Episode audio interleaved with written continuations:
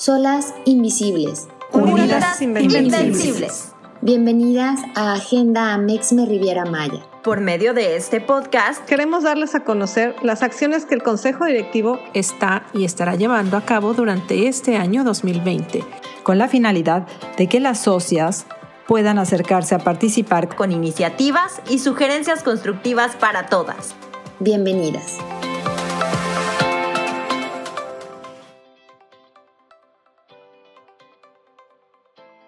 Bienvenidos al episodio 6 de Agenda Amexme Riviera Maya. Yo soy Audrey Arronis, asociada emprendedora de Amexme Capítulo Riviera Maya.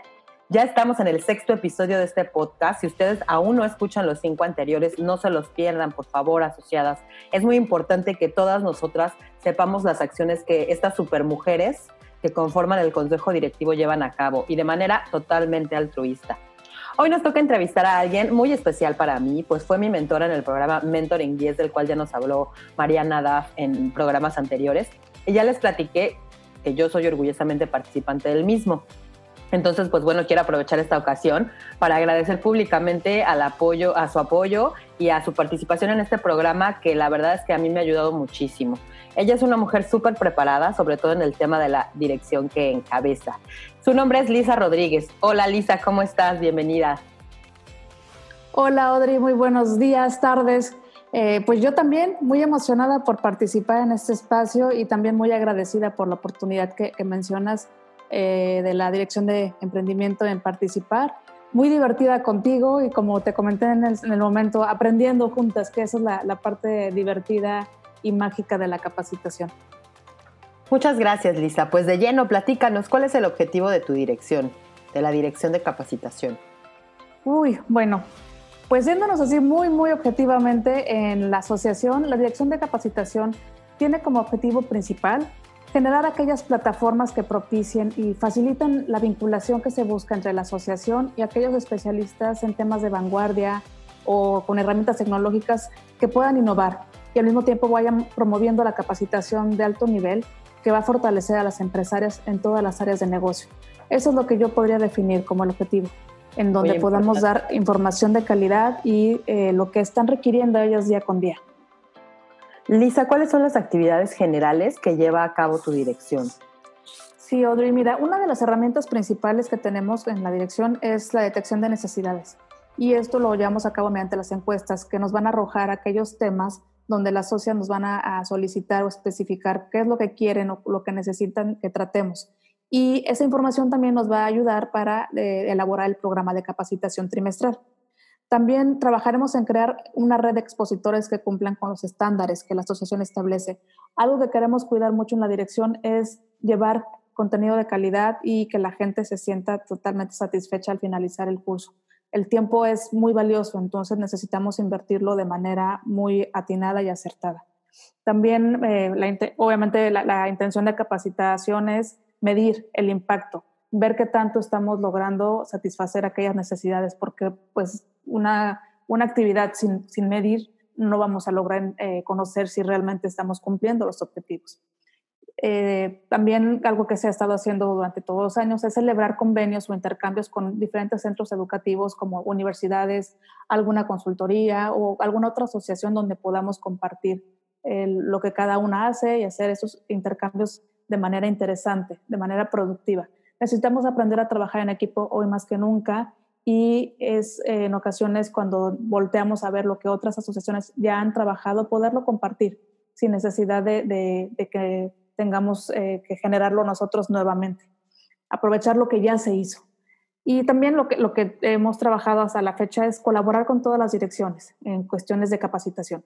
Como es el caso de la dirección de afiliación, trabajamos en conjunto con el curso de inducción, eh, aportando un poquito las ideas o eh, haciendo colaboraciones con los cursos que se están dando, porque es uno de los beneficios que, que tienen todas las asociadas cuando ingresan como, como miembros.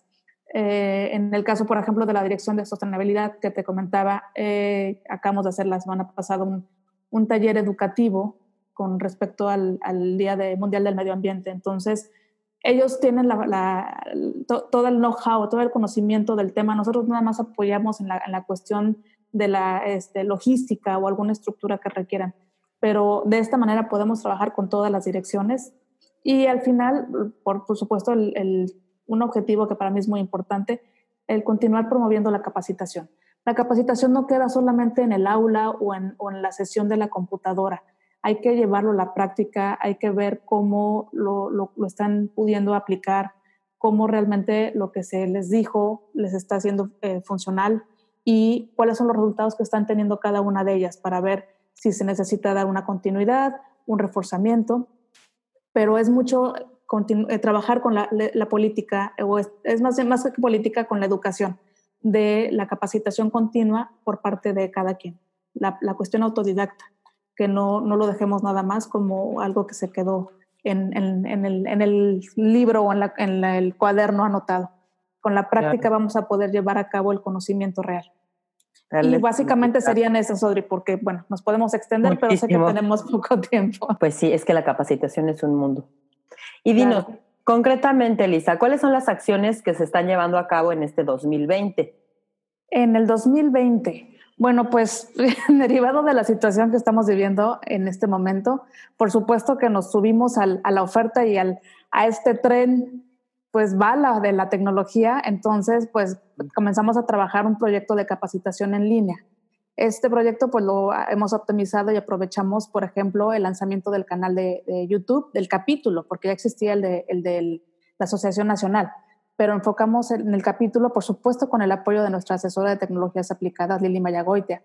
Y entonces, pues con eso comenzamos a tener mayor alcance para, para proyectar los contenidos y sobre todo me, me, gusta que estamos llegando ya al público en general, no nada más a las socias. Por supuesto, también con este proyecto, eh, la idea principal era incentivar a que nuestras mismas socias compartan su experiencia, así como, como próximamente tú lo harás, en donde puedan a través de una cápsula, un podcast o el formato en donde se sientan ellas más a gusto, compartir conocimientos, eh, donde puedan platicar de manera más, más cordial, más, más íntima, menos, menos formal. Estas plataformas virtuales es lo que permiten que podamos llegar a, diferentes lugares y sobre todo que potencialicemos todo el valor del conocimiento que tienen nuestras socias. Hay muchas que, no se dedican a la capacitación, pero podemos ir transformando eh, las pequeñas cápsulas informativas en donde también sirva para que conozcamos mejor sus negocios, pero sobre todo que nos den un acompañamiento o una guía de lo que ellas saben hacer de manera fabulosa. Sí, está súper padre, porque en realidad, aunque no seamos capacitadores, tenemos mucho conocimiento de diferentes aspectos. Entonces, la verdad que felicidades porque han dado muchísimas, muchísimas clases de este tipo. Ya yo grabé la mía Ojalá que todas las socias la puedan ver. Y bueno, en este sentido, Lisa, ¿qué planes hay para los próximos meses? ¿Todavía seguimos online o ya hay planes como de algunos cursos presenciales? Pues los próximos meses vamos a continuar. Yo creo que como estamos trabajando, la, tecnología llegó para quedarse. Insisto, creo que más bien lo que hizo fue potencializar e impulsarnos a lo, a la, a, lo que todavía estábamos eh, calculando o estábamos viendo a la distancia Hoy ya es, es un deber, es una necesidad eh, estar trabajando en las redes. Entonces vamos a continuar con, con, estos proyectos que te comentaba, hacerlos todavía más fuertes. Eh, finalmente lo, que queremos es eh, cuidar el contenido, cuidar el alcance y, bueno, por supuesto, tener más atención sobre lo que la gente está requiriendo.